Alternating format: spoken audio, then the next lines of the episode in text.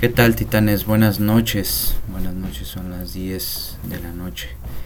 Eh, en estos momentos espero que me estés acompañando de igual forma para cerrar este día con una breve lectura. Este subtema es muy muy muy cortito.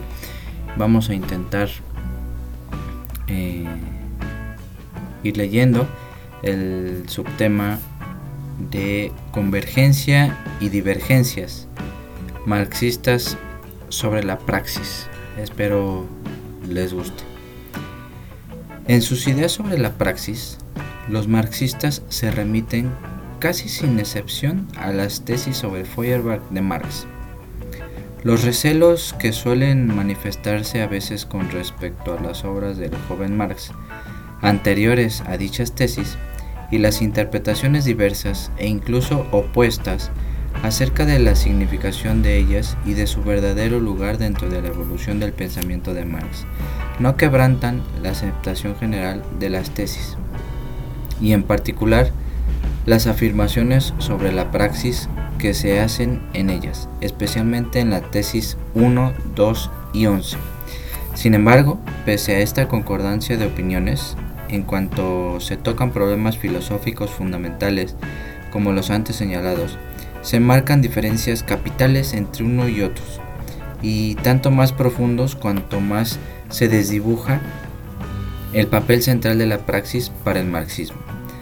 Baste señalar, por ejemplo, en el problema de las relaciones entre el pensamiento y el ser, la polémica en torno a las ideas de Bujarín de los años 20 en el que la intervinieron Harman Dunker, Lukács, Korch y Foragassi, y a la que se sumó de hecho años más tarde Gramsci al someter dichas ideas desde su filosofía de la praxis a una crítica radical. Véase asimismo en nuestros días la crítica de que es objeto la filosofía de Gramsci y por tanto su concepción de la praxis por Luis Althusser así como su posición propia con respecto a este concepto fundamental. Obsérvense igualmente los puntos de vista opuestos de Konalkovsky y Adam Staff, o el de Karel Kosik, que contrasta con las definiciones simplistas de la praxis. Véase también la distancia que media entre la concepción de la praxis de Rupkevich y Gaidnikov, por un lado, y la de Davinonova, eh, por otro. Finalmente, para no alargar excesivamente estos ejemplos, subrayaremos las divergencias puestas de manifiesto entre los marxistas alemanes en torno al concepto de praxis.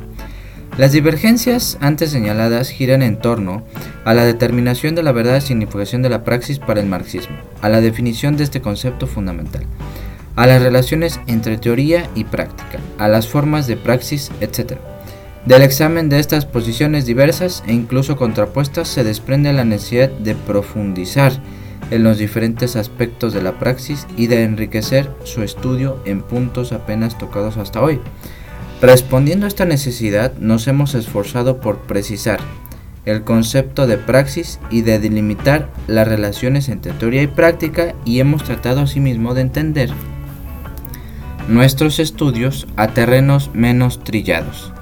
Y ya, está, ya a esto obedecen los capítulos relativos a los niveles de la praxis y a las relaciones entre praxis y violencia, cuestión esta importantísima y casi ausente de la literatura marxista desde que Engels se ocupó de ella en el Anti-During. Las imprecisiones y limitaciones a que aludimos son tanto más graves cuando la praxis es para todos los marxistas una categoría fundamental, cuando no la categoría filosófica central por la cual el marxismo se distingue de toda filosofía anterior, y de cuya comprensión depende por tanto la comprensión misma del marxismo. Ciertamente del papel que se atribuye a esta categoría desde el punto de vista filosófico e histórico dependerá que el marxismo se conciba a como una filosofía más, es decir, como una interpretación del mundo, entre otras, o filosofía en la que el idealismo ha sido invertido para dejar cabeza arriba al materialismo, aunque tratando de salvar con esta inversión la dialéctica que se daba en forma mistificada. B.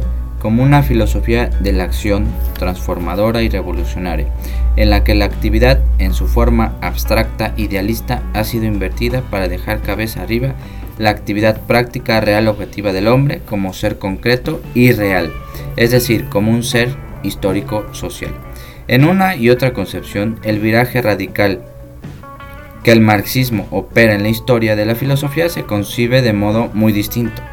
En el primero no se hace más que pasar de una filosofía como interpretación idealista del mundo a otra que no deja de ser una interpretación, aunque materialista del mundo. Con lo cual se permanece dentro del marco filosófico al que se, refiere críticamente Marx en la primera parte de su tesis 11 sobre Feuerbach. Los filósofos se han limitado a interpretar el mundo de distintos modos, etc. En el segundo, se pasa de la filosofía como interpretación a la filosofía como teoría de la transformación del mundo, de la praxis, pues, como dice Marx, de lo que se trata es de transformarlo.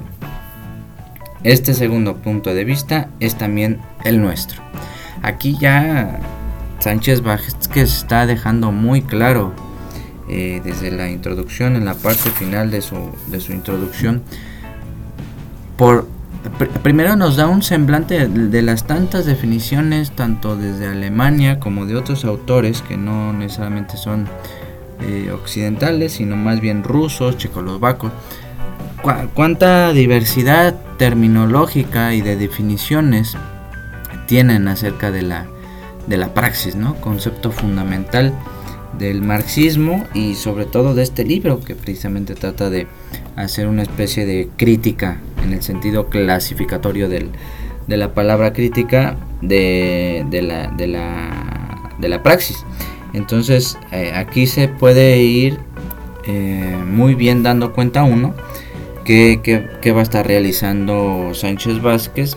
Yo creo que en el otro subtema que se llama y revisaremos la siguiente sesión la praxis como categoría filosófica central, por ejemplo.